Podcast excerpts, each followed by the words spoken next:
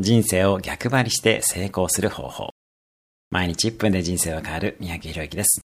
当たり前ですが、意外に分かっていないのは、普通のことをすれば普通の人になり、普通じゃないことをすれば普通じゃない人になるということ。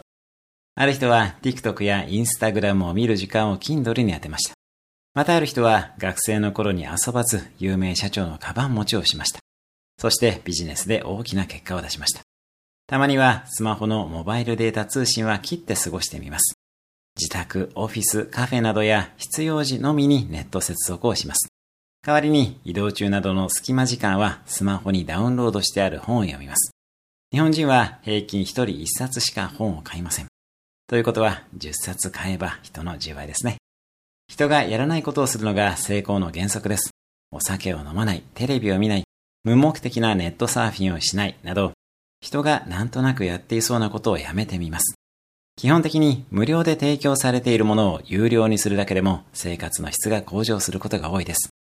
YouTube もちょっとお金を払えば広告で時間を無駄にしなくてもいいですし、無料の記事よりお金を払って本を読み映画を見ます。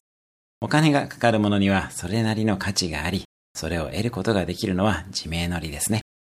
話を戻しましょう。人生を逆張りします。